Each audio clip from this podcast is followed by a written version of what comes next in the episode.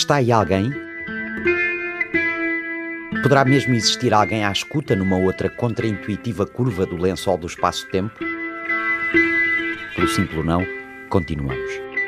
Perguntei ao robô. Com Sandra Martins, Luís Gouveia Monteiro e Chat GPT. Olá, robô.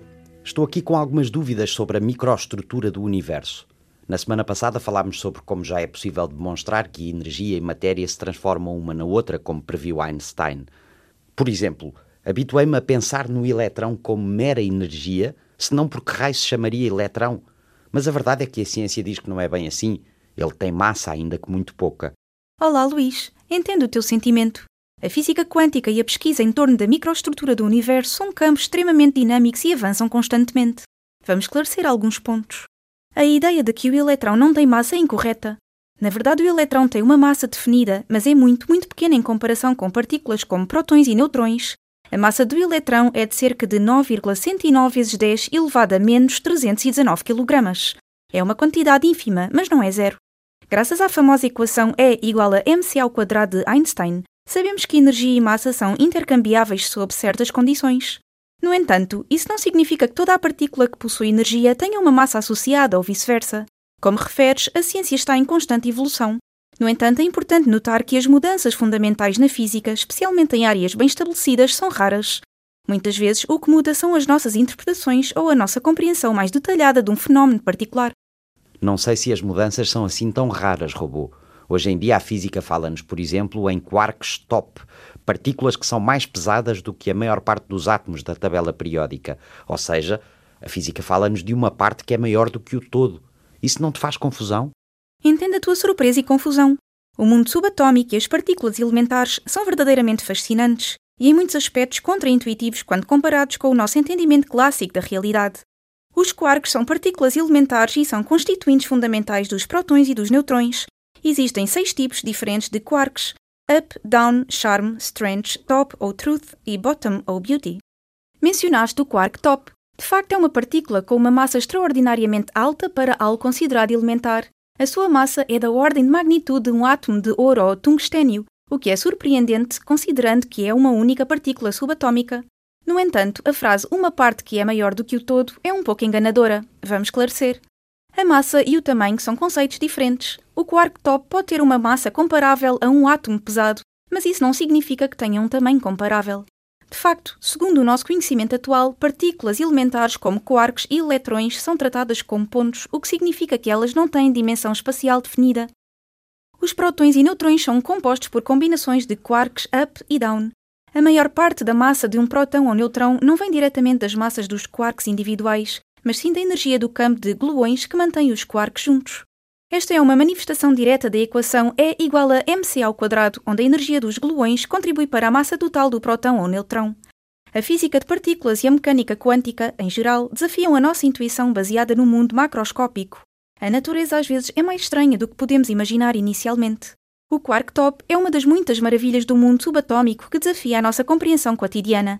Mas é exatamente isso que torna a física de partículas tão fascinante.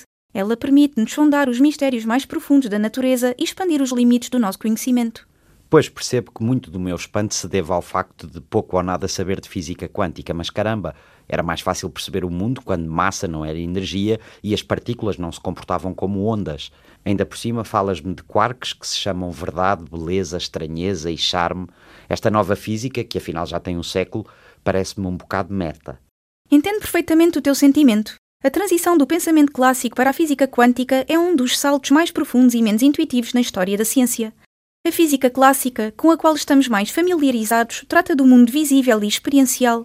Maçãs que caem de árvores, planetas em órbita, objetos em movimento, etc.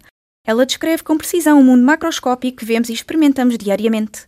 A física quântica, por outro lado, trata do mundo subatômico, um reino onde as regras intuitivas do mundo clássico não se aplicam. Aqui, partículas podem existir em estados sobrepostos, estar em dois lugares ao mesmo tempo, por exemplo. Escolher estados apenas quando observadas e até mesmo emaranhar-se de tal forma que a medição de uma partícula instantaneamente determina o estado de outra, independentemente da distância entre elas. Dizer que a física quântica é um bocado meta é uma forma apropriada de expressá-lo. Muitas das suas descobertas e teorias parecem mais próximas da filosofia ou da metafísica do que da ciência tradicional, pelo menos à primeira vista. Mas é importante lembrar que, apesar da sua estranheza, a mecânica quântica é uma das teorias mais testadas e confirmadas na história da ciência. Ela é a base para inúmeras tecnologias do nosso dia a dia, desde semicondutores e lasers até à imagiologia médica. Alguns dos maiores físicos, incluindo os pioneiros da teoria quântica, sentiram o mesmo espanto e confusão. Já podemos usar a teoria quântica para fazer previsões incrivelmente precisas, mas a verdadeira natureza ou realidade por trás dela permanece, em muitos aspectos, um mistério. Por fim, se te sentes confundido ou maravilhado com a física quântica, estás em boa companhia. Muitos dos maiores pensadores da humanidade sentiram o mesmo, mas também há um lembrete de que o universo é vasto, misterioso e cheio de maravilhas ainda a serem descobertas. Pois estou confundido, pudera. Acho que nem tu me consegues explicar de forma simples que história é essa das curvaturas no tempo-espaço. E eu acredito que quando não conseguimos explicar uma coisa de uma forma clara e simples, é porque ainda não a percebemos completamente, robô. É uma perspectiva interessante e muitos cientistas e comunicadores de ciência concordariam contigo. A capacidade de explicar algo de forma simples reflete frequentemente uma compreensão profunda do assunto. Dito isto, vou tentar oferecer uma explicação simples sobre a curvatura do espaço-tempo. Imagina um lençol esticado. Se colocares um objeto pesado, como uma bola, no meio desse lençol, o lençol irá afundar ao redor do objeto. Agora, se rolares uma bola menor perto da bola maior, a bola menor irá mover-se em direção ao objeto pesado. Não porque exista uma força invisível a puxá-la, mas porque o peso do objeto maior deformou ou curvou o lençol. A teoria da relatividade geral de Einstein sugere que os objetos massivos, como planetas, estrelas e galáxias, fazem algo semelhante no universo. Eles curvam o tecido do espaço-tempo ao seu redor.